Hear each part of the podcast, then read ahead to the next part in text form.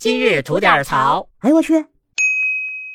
您好，我肖阳峰。大家都请过病假吧？哎，您请个三五天的，这都没毛病。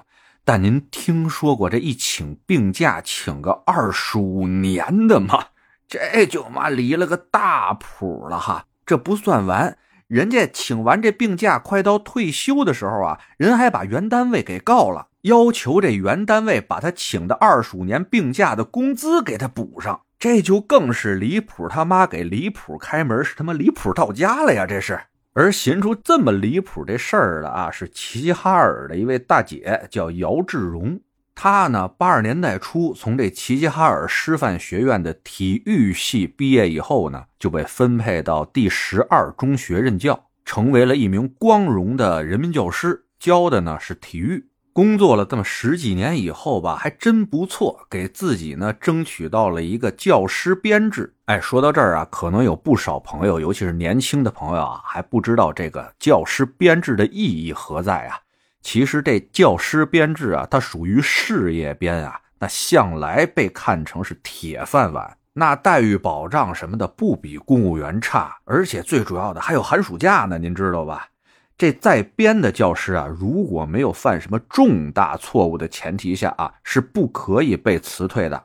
就即使说是那种违规补课这种比较恶劣的行为，那基本上呢，也就是扣扣年终奖啊，取消什么评优的资格而已。想给他开了，基本不可能。现在您知道这教师编有多带劲了吧？哎。这姚大姐呢，自从得到了这教师编以后吧，没过多长时间啊，就说自己身体不舒服，有病要去北京看病，跟这学校啊请了病假。可谁想到啊，这病假一请啊，就是二十五年呀。这请假的前五年吧，学校还挺仁义啊，工资该给他发着，一直发着呢，足足发了五年，一直发到啊这齐齐哈尔十二中这学校都没了，跟这二十中合并了，这姚大姐啊都不知道啊，那个时候这学校才给他停发工资。这工资一停发，人家知道了，赶紧回来问说：“这工资怎么不发我了？”人说：“我们这学校没了，跟二十中合并了，您那工作关系啊都转教委去了。要不怎么着啊？您回来上班是怎么着啊？”这姚大姐还说：“不行，我还得看病，还得在北京看病。”于是呢，工资人不要没问题，继续请病假。这一请又是二十年。到近期啊，这姚大姐给自己办理退休手续的时候，才发现自己这个事业编啊，这个教师编没有了。啊，早在二十年前就被教委撤销了，那他就不干了，去教委啊一通闹，要求教委恢复自己的事业编，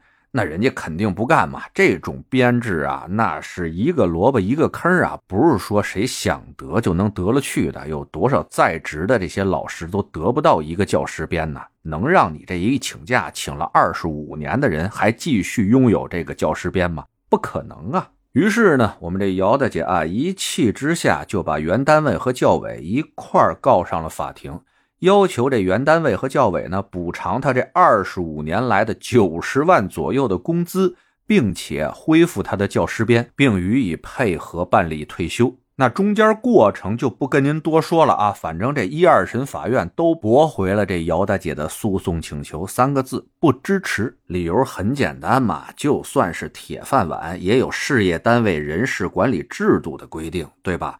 在编人员连续旷工超过十五个工作日，或者一年内累计旷工超过三十个工作日，单位就可以无条件解除合同，这没毛病。好家伙，您这个挖单位墙角挖的，这单位都给挖没了。哎，要都跟您似的，大家都玩命混个事业编，然后就请假呗，等着退休呗，那这不是纯扯吗？您想想，有多少奋战在一线上的教师，哪怕是病了，家里有事儿，都不敢请一天的假呀。怀着孕，挺着大肚子，还坚持给孩子们上课。有一些冲刺班啊。那老师真的是跟学生们同吃同住一两个月，一两个月都不着家呀！就像这么辛苦的老师们，还有很多都没有正式的教师编制。您这尸位素餐的占这个编制的坑，一请假二十五年的，把您这撤了呀，一点都不冤。您这呀，纯粹自己作的。最后啊，我就想起来，我上学的时候，就班主任老跟我们说啊，你们体育老师又病了，哎，体育课改语文啊，改英语，那时候啊，我就一直觉得我们班主任骗我。嘿，今天看着姚大姐这事儿吧，我就想了，哎，难道难道我们班主任没有骗我吗？得嘞，想聊新鲜事儿，您就奔这儿来；想听带劲儿的故事，去咱左聊右侃那专辑。期待您的点赞和评论。今儿就这，回见了您的。